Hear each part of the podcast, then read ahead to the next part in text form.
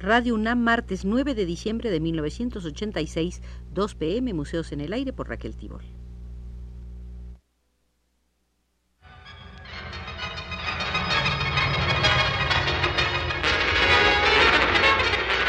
Radio UNAM presenta Museos en el Aire.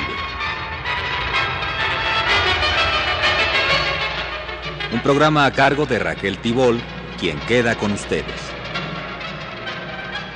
Esta será la quinta visita, quinta visita al gabinete de la estampa mexicana y algunas expresiones que le son afines.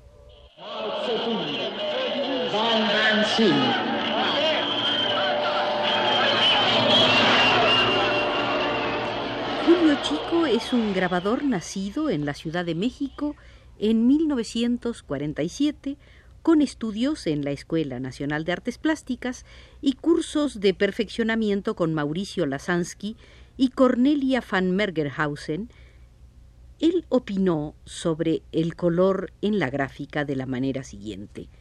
Dice Julio Chico, cuando comencé a trabajar el grabado en metal, lo hice en negro, utilizando como blanco el del papel, lo cual es muy importante pues permite trabajar el claro oscuro, base, para mí, dice Julio Chico, del grabado. Al principio utilicé el color aplicándolo con muñeca sobre una sola placa. La necesidad de enriquecer mi producción gráfica me llevó a incorporar más placas y eliminar la muñeca, sustituyéndola por una combinación de colores yuxtapuestos. Fue así como logré una gran atmósfera que nunca había alcanzado en las estampas en blanco y negro. Uso, dice Julio Chico, el color en función de la temática. Pondré como ejemplo dos obras, En el hecho y Espantapájaros. En el hecho es un agua fuerte con mesotinta y buril. Necesitaba una tonalidad cálida. La logré con naranjas, rojos y sepias. El resultado estuvo acorde con lo que había buscado, una atmósfera cálida. El espantapájaros requería una atmósfera fría, de un frío nocturno. La logré yuxtaponiendo sepia a un azul claro, además de un colorido más complejo que se matiza por medio del sepia y el negro de la primera lámina. Claro que el elemento gráfico se logró debido a la aplicación de una técnica mixta de agua fuerte, mesotinta, buril y aguatinta. Una vez encaminado en el color, dice Julio Chico, lo he sentido como indispensable, como un elemento de gran vitalidad visual.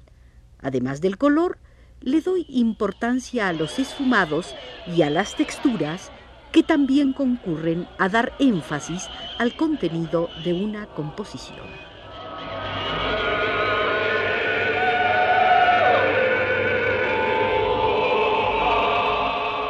Rufino Tamayo, nacido en la ciudad de Oaxaca en 1899, trabaja primordialmente dos técnicas, la litografía y la mixografía. Técnica esta bautizada por él y que consiste en un troquel en plancha de cobre o de plástico a partir de un diseño trazado y modelado en cera.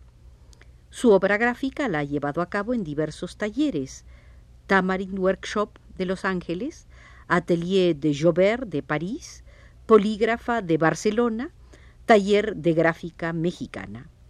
Ha considerado que el color en la mixografía tiene características muy propias, es diferente, dice, al de la litografía o el grabado, porque una tinta es más delgada que un pigmento. En el grabado la tinta se aplica con un rodillo y en la mixografía a pincel. En consecuencia, las impresiones son distintas. El grabado en madera no me interesó y el agua fuerte nunca me ha gustado. En las nuevas técnicas, dice Tamayo, encontré un lenguaje que me resultó afín. La mixografía admite cualquier material, placas de yeso, de metal, de madera. Mi coloración tiene dos orígenes. Los colores de tierra, que por economía usa el pueblo de México, y los colores frutales, con los que conviví de niño en el mercado de la Merced. el supercolor es el gris, por la sencilla razón de que cambia con cualquier otro color. El temperamento y el estado mental del artista hace que cambie cualquier color. En el Atelier 17 de Stanley William Hayter, en París, trabajaron varios mexicanos. Susana Campos, Rodolfo Nieto, Carlos Solachea, Carlos García Estrada, Teodulo Rómulo, Francisco Toledo y Salvel Vázquez Landazuri. Ahí practicaron las técnicas para impresión simultánea de varios colores a partir de una sola placa. Todos ellos se contagiaron de la atmósfera de experimentación que predominaba en el taller. Mucho aprendieron de sus originales combinaciones de talla dulce. Heiter los impulsó a encontrar un vocabulario expresivo, abstracto y surrealista, a cultivar un nuevo tipo de grabado, fruto del juego de formas audazmente expresivas y de elocuencia poética. En el Atelier 17, los mexicanos adquirieron gusto por el color, por las complejas combinaciones técnicas que incluían texturas agregadas al mordiente, agua fuerte en relieve y otras innovaciones. Una de las maneras usadas por Heiter con mayor acierto consiste en entintar la plancha con tintas de diferente viscosidad con rodillos blandos y rodillos rígidos. Esto permite lograr texturas y ritmos que no se podrían obtener por otros métodos.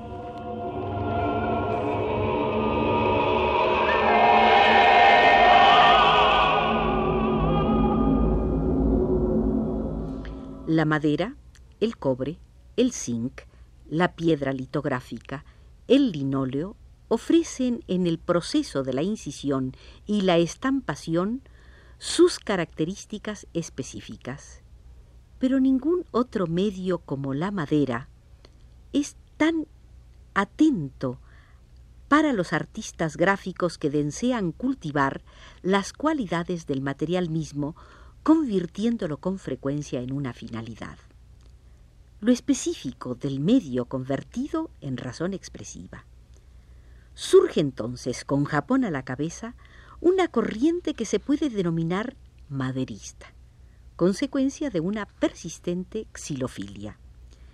Se ha hecho cada vez más frecuente como finalidad mostrar la madera en sus vetas, en sus nudos, en el tejido vegetal los japoneses han investigado y puesto en práctica técnicas sofisticadas para resaltar vetas como culminación de procesos de raspado de la madera con cepillos especiales.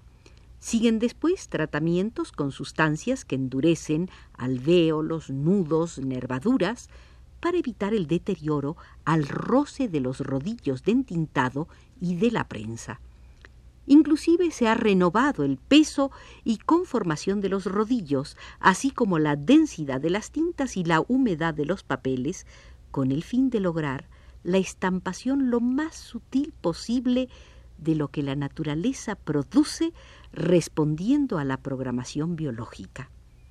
Pero no hay que olvidar que la madera se usó en los talleres primitivos por la ductilidad que ofrecía al ser agredida por los cortes, para que las gubias u otros instrumentos devastaran lo que al ser impreso quedaría en blanco y dejaran en relieve lo que al ser reproducido sería negro.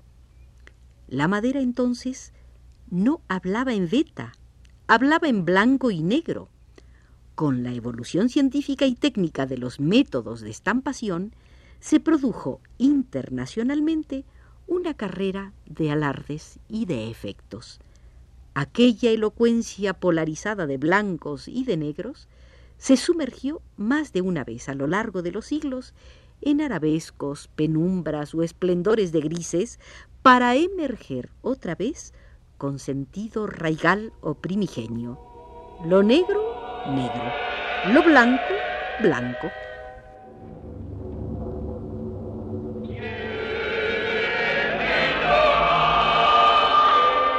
Los japoneses y los chinos conocían la fuerza de los grandes planos negros, de los blancos extendidos sin interferencias.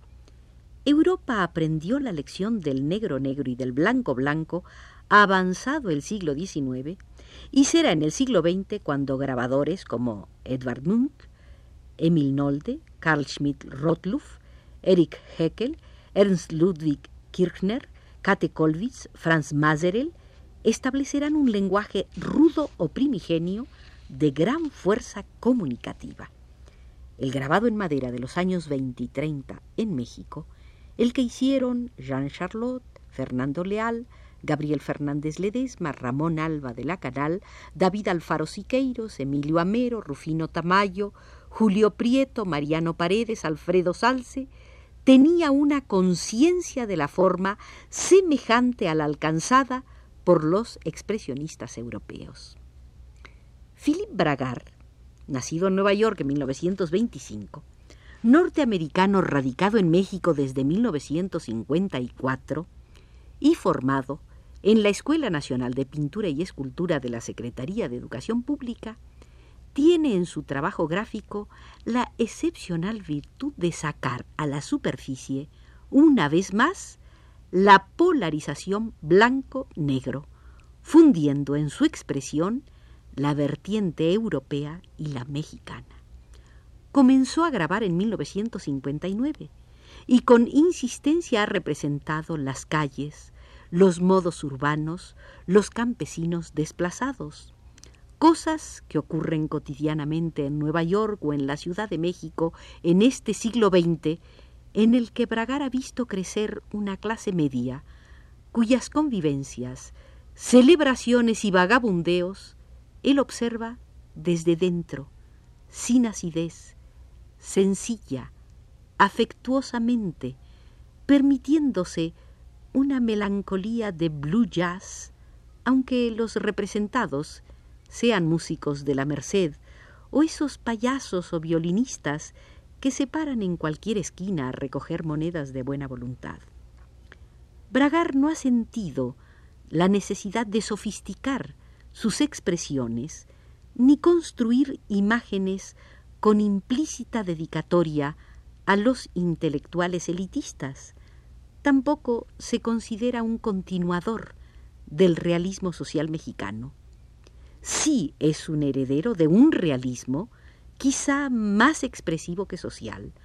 Su gramática visual no es denunciativa, es contemplativa, salpicada aquí y allá de toques cariñosamente irónicos.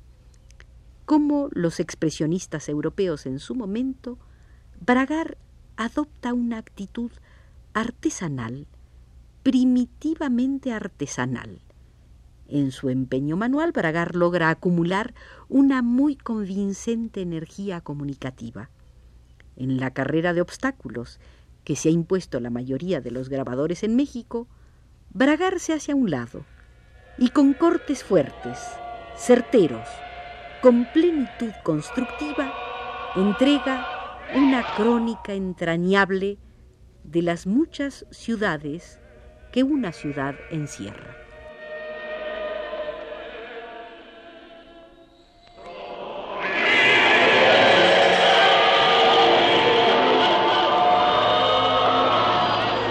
Termina así, estimados amigos, la quinta visita al gabinete de la estampa en México. Nos hizo favor de controlarnos Arturo Carro.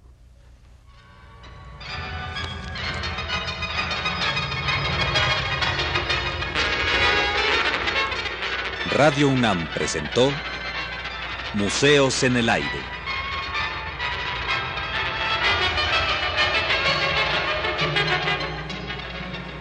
Un programa de Raquel Tibol.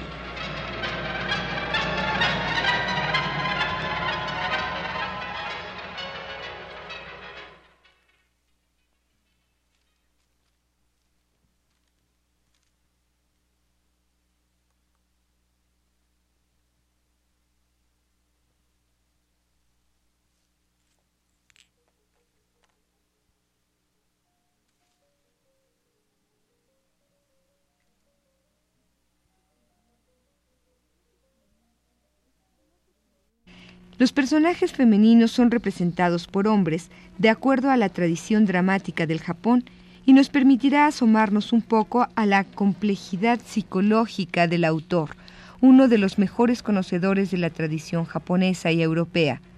Amor, desamor, soledad y muerte son los temas que emergen de la asfixiante habitación de una artista.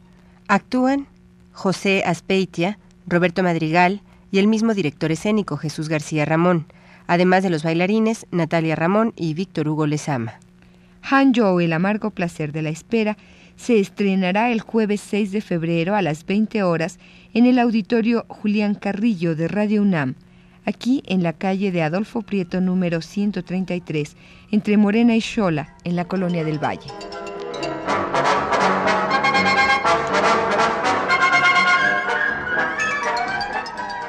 Dentro de la primera temporada de música de cámara en facultades, organizada por Difusión Cultural de la UNAM, el Instituto Nacional de Bellas Artes y el Instituto de Seguridad y Servicios Sociales de los Trabajadores del Estado, se ofrecerá un concierto de violín y piano en el que actuará Mia Pogañik al violín y Marta García Renard en el piano.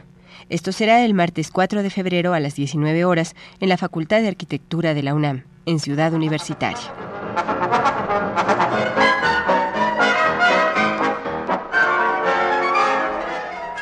Dentro de la segunda temporada de conciertos pedagógicos no lucrativos, organizada por la Sala Chopin con la colaboración de concertistas universitarios, Asociación Civil, se presentará la Camerata de la Escuela Nacional de Música de la UNAM, bajo la dirección de Ariel Waller, el lunes 3 de febrero a las 21 horas en la Sala Chopin, ubicada en Avenida Álvaro Obregón número 302, esquina con Avenida Oaxaca. La entrada es libre. Presencia cultural.